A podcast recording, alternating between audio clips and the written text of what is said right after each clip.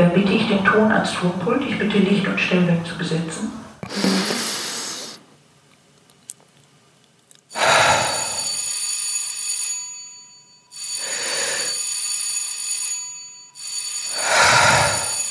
Das war das dritte Klingelzeichen. Ich bitte Bekim Latifi zur Bühne. Mit freundlichem Ersuch. Bekim Latifi, bitte.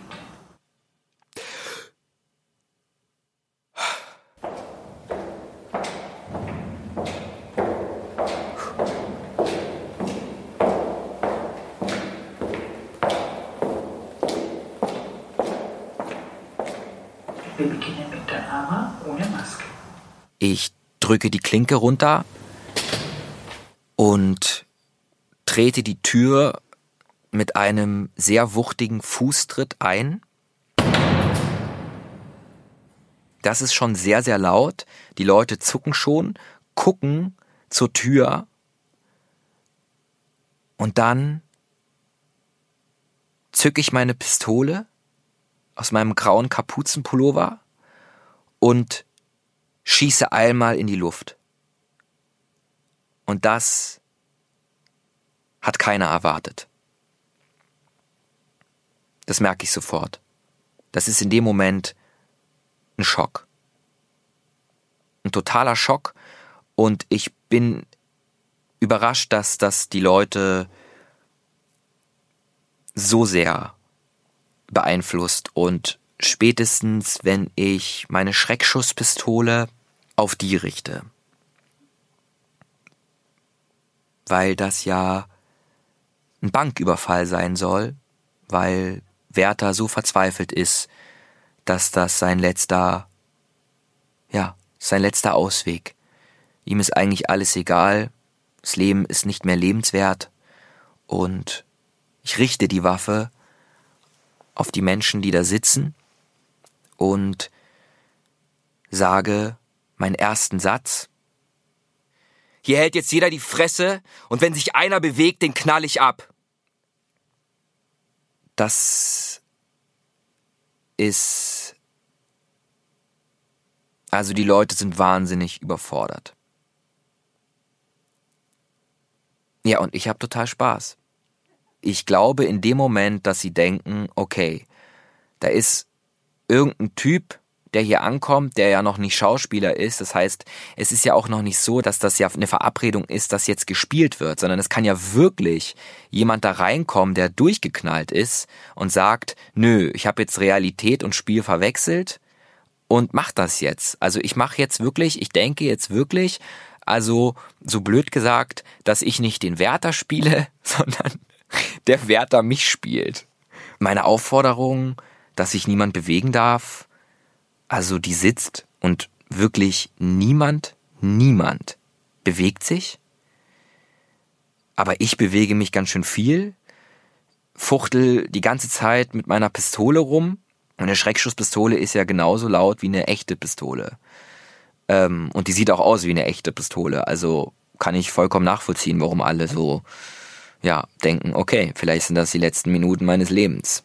Und dann spiele ich so weiter, mach so Goethe-Sätze und nach zwei Minuten klingelt mein Telefon. Bevor ich auftrete, habe ich eingestellt, dass mein Handy nach zwei Minuten klingelt, um so zu tun, als ob ich jetzt einen Anruf bekomme. Und mich ruft Albert an, mein, mein Rivale. Die Zuschauer denken aber, dass das Handy von denen ist und sind total nervös, weil die denken, ach scheiße, das ist jetzt der ungünstigste Zeitpunkt, einen Anruf zu bekommen, weil der Typ einfach gerade durchdreht das ist keine Vorsprechsituation mehr, sondern das ist jetzt wirklich, ja, das ist ein Banküberfall. Also ich nehme die jetzt aus. Ich ziehe die jetzt ab. So. Und dann klingelt mein Handy und, und, und rede mit dem und habe ein, ein Streitgespräch und mach das zwei Minuten. Und dann bin ich fertig nach so vier Minuten und nehme die Waffe runter, lache,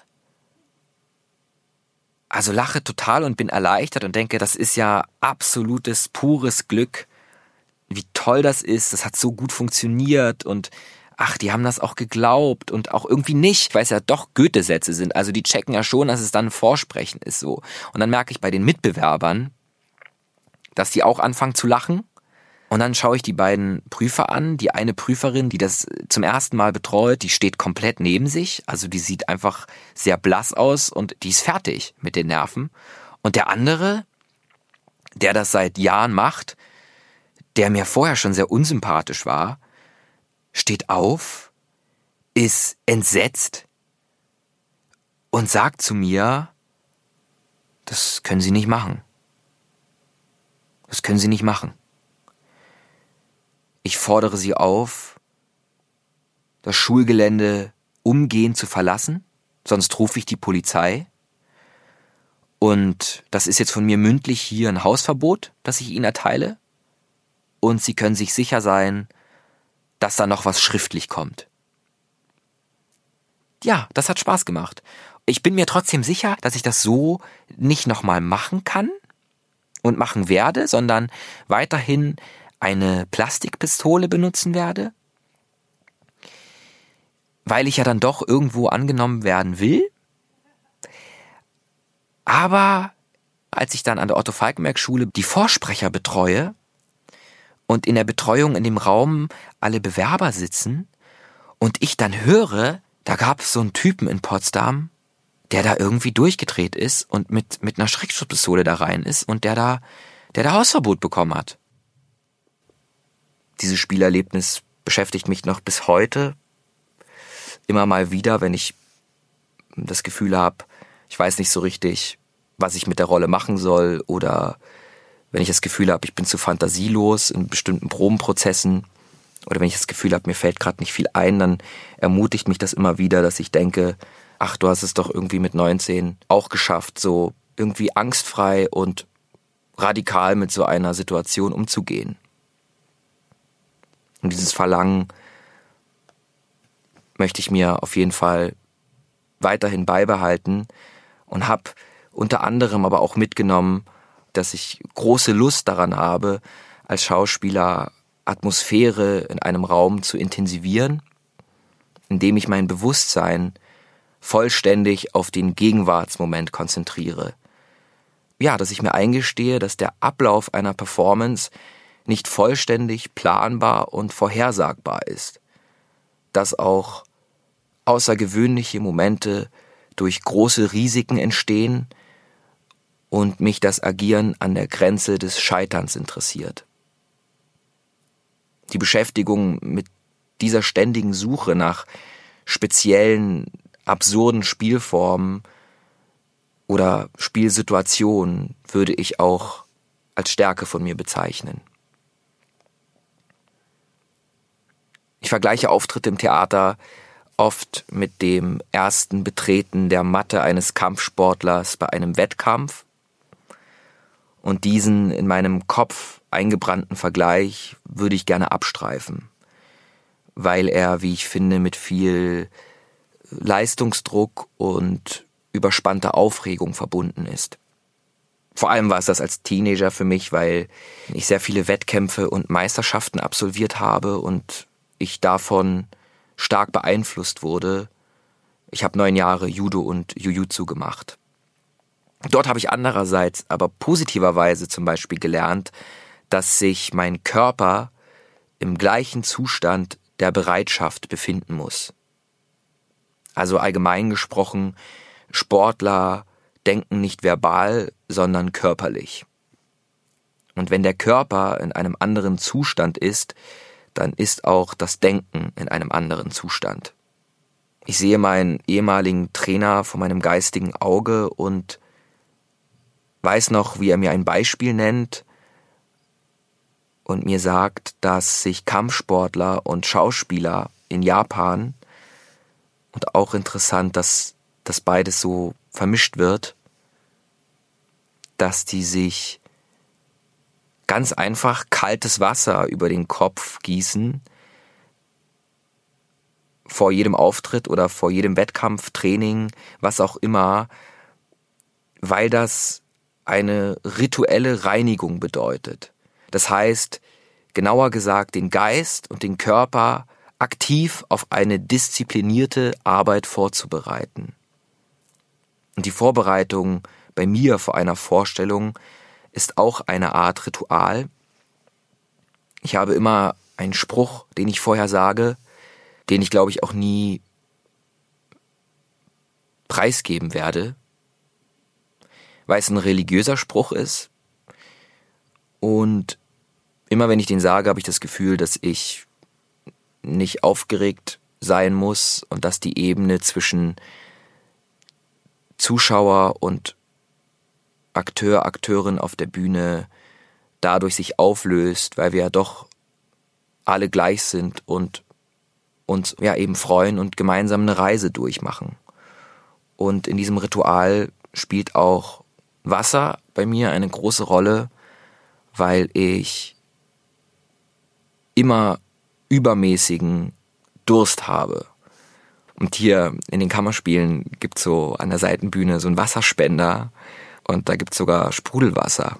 Und das macht mich unfassbar glücklich, dass es das gibt, weil da muss ich nicht immer so ins äh, Klo rennen und da schnell irgendwie mir Wasser holen. Das finde ich irgendwie sehr, sehr schön. Und darauf freue ich mich, auch bei jeder Vorstellung, dass ich da immer so gutes, klares, frisches Wasser abzapfen kann. Und dann mache ich eigentlich immer vor einer Vorstellung, dass ich mich, ja, wie soll ich sagen, dass ich in die Knie gehe und der Bühne einen Kuss gebe. Und um ehrlich zu sein, nur wenn es mir Spaß macht, den Abend zu spielen. Wenn es mir nicht Spaß macht, den Abend zu spielen, dann möchte ich dem für mich in meinem Bewusstsein auch nicht so viel Bedeutung geben, weil mich das dann ganz schön runterzieht. Weil sowas gibt's einfach, dass man unglücklich mit einer Arbeit ist oder nicht so befriedigt nach einer Vorstellung nach Hause geht. Ich würde mich als einen leidenschaftlichen und intensiven Tagträumer bezeichnen. Ich vergleiche das oft mit der Figur des äh, Dr. John Dorian, kurz JD aus der US-amerikanischen Sitcom Scrubs. Also dieses Abschweifen, vor allem in langweiligen Situationen, die es ja oft gibt. Ähm, vor allem bei langen Monologen ähm, auf Proben, wenn Leute einem versuchen zu erklären, was das alles inhaltlich bedeutet, dann schaue ich meist so nach oben und schaue die Decke an und ähm, denke immer die ganze Zeit, dass es keiner sieht, dass ich jetzt tagträume. Aber ich habe mir von Kolleginnen und Kollegen sagen lassen, dass man das auf jeden Fall sehr stark mitbekommt, dass ich oft abschweife. ich finde das aber ich finde das super und total gesund. Und so einen Tagtraum würde ich aber ungern genauer beschreiben, weil die oft ähm, ja sehr sehr speziell sind und die in meinem Kopf bleiben sollen. genau. Ja. Ähm, ein Glücksmoment aus meinem Arbeitsleben ist das Abstreifen einer getragenen Perücke in der Maske nach einer langen Vorstellung. Dieses Gefühl aus Erleichterung und Luft an den eigenen Haaren spüren ist immer wieder aufs Neue sehr schön. Ich möchte wieder vor einem vollen Zuschauerraum spielen. Und wenn ich mir aussuchen dürfte, welches Stück und welche Rolle, dann am liebsten die märchenhafte Erzählung Der kleine Prinz. Das ist eines meiner Lieblingsbücher, das, wie ich auch finde, unbedingt mal inszeniert werden sollte. Und es ist für mich auch ein Wunder, wieso das keiner macht und mich dafür besetzt. Das fände ich sehr reizvoll, mich durch die vielen Illustrationen, die es ja auch im Buch gibt, in Proben mit Kolleginnen und Kollegen durchzu improvisieren und gemeinsam Texte und absurde Körperlichkeiten zu erfinden. Scham tritt bei mir auf der Bühne nur dann ein, wenn ich mich zu sehr entblößt fühle und ist ein Affektgefühl,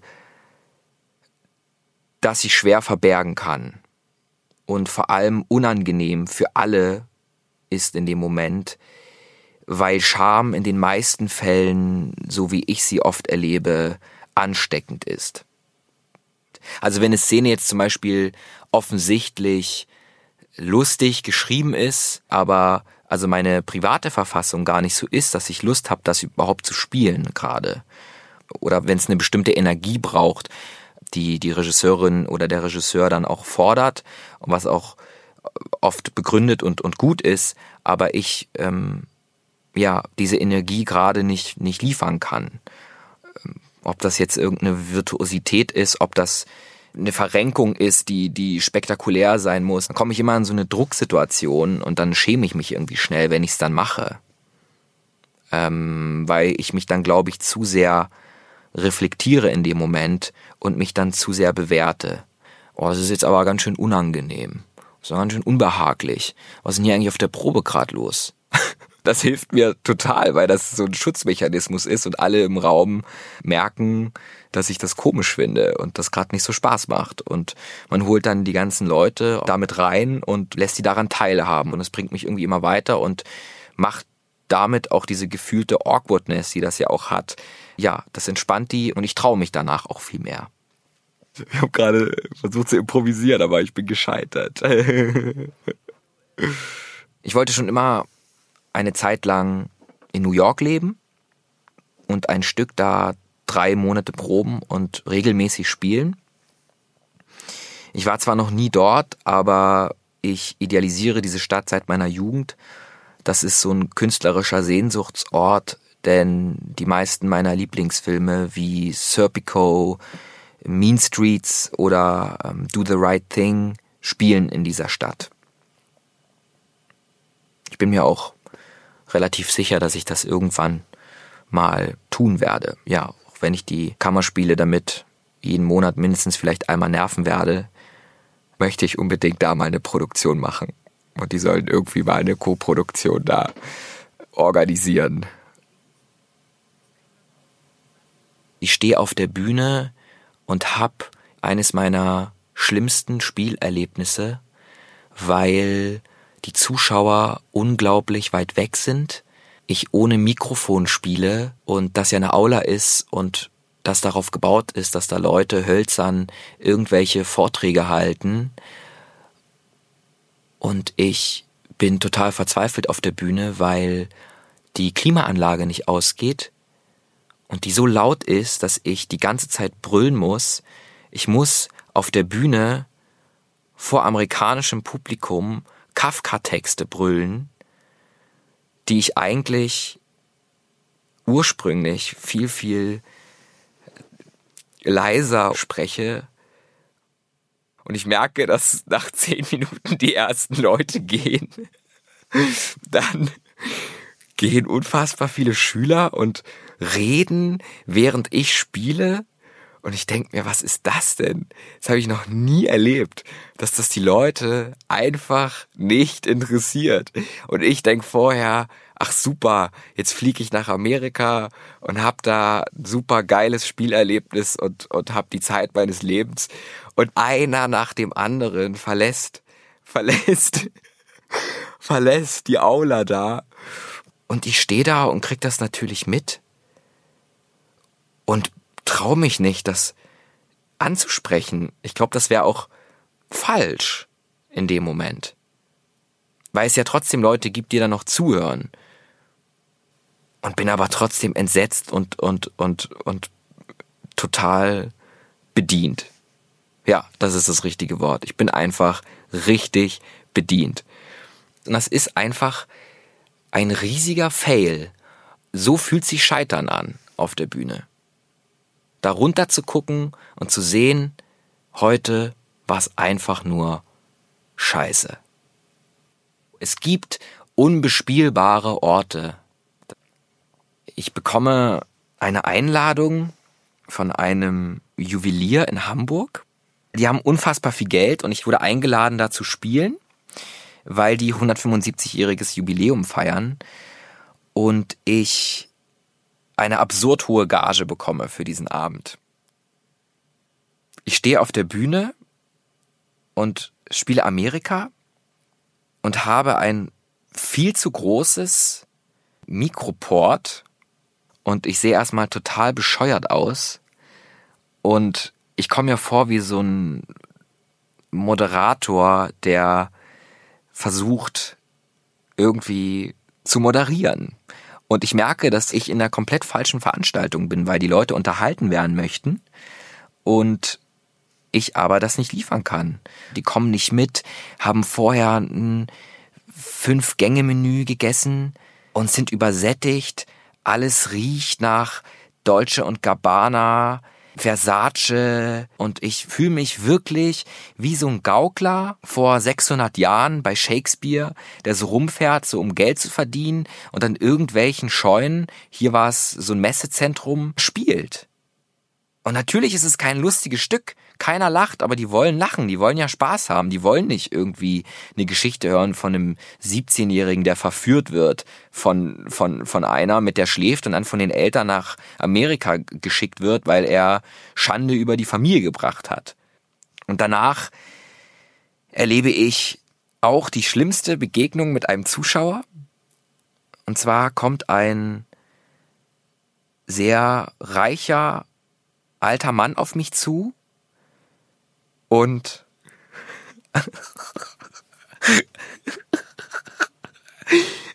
holt einen 10-Euro-Schein aus seinem Portemonnaie und gibt mir den 10-Euro-Schein und sagt, ja, ja, ist für die Künstler hier, ne? Und gibt mir so einen Stups auf die Schulter und sagt sowas wie, ja, ihr verdient ja auch nicht so viel, ne? Und ich denk mir einfach so, wo zur Hölle bin ich da gelandet? Ich hab mich verkauft an diesem Abend. Und verlasse dieses Messezentrum, nehme den 10-Euro-Schein und gebe dem einen Obdachlosen. Und das hat sich dann wieder gut angefühlt. Was ich eigentlich möchte, ist ein besserer Geschichtenerzähler werden. Weil wir in Geschichten Menschen beobachten, die übermächtigen Gewalten begegnen und wir lernen von ihnen, wie man mit solchen Herausforderungen umgehen kann. Also, dass diese Mächte eine Figur hin und her schubsen, diese Mächte formen den Charakter. Im mythologischen Sinn bedeutet das, dass die Götter auf jemanden herabschauen und zu ihm sagen, du bist dran. Und ich sage, ja, warum? Warum ich? Ich bin doch nur ein ganz normaler Typ. Dass man dieses, dieses Leben äh, irgendwie annimmt und mit Respekt äh, behauptet und wie so ein Klumpen Tonmasse, die man so verformen kann. Das möchte ich mir immer beibehalten. Dass ich, wenn ich eine Geschichte erzähle, ich die Muster menschlichen Verhaltens untersuche und versuche, sie zu verstehen. Also wie es bei Shakespeare heißt, der Natur gleichsam den Spiegel vorhalten.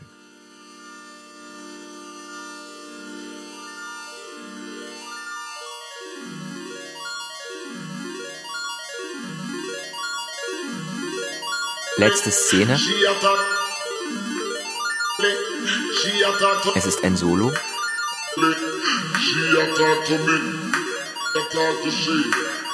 Ich stehe in der Mitte der Bühne.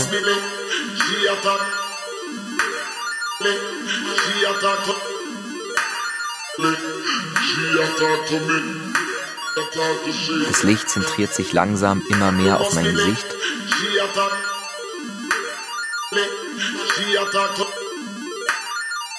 Während der Raum um mich herum sich in Dunkelheit auflöst.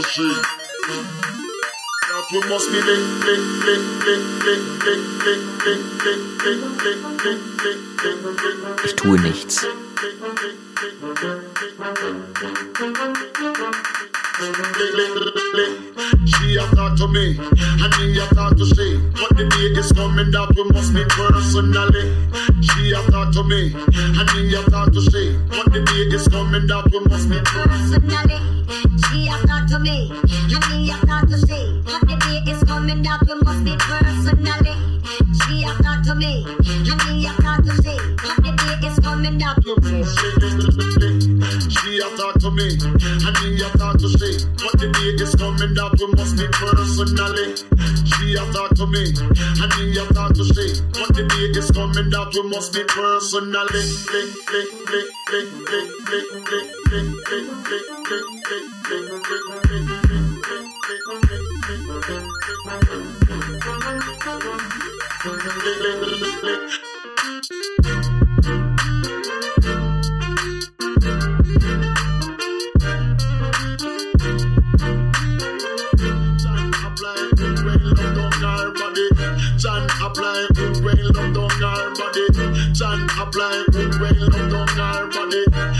apply good rain love down our body. John apply good rain love. She a talk to me, and me a talk to she. But the day is coming that we must be personally. She a talk to me, and me a talk to she. But the day is coming that we must be personally.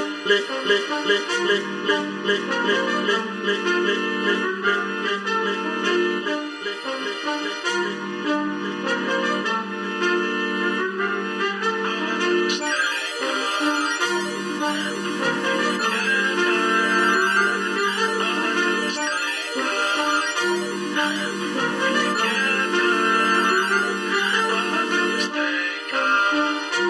Oh.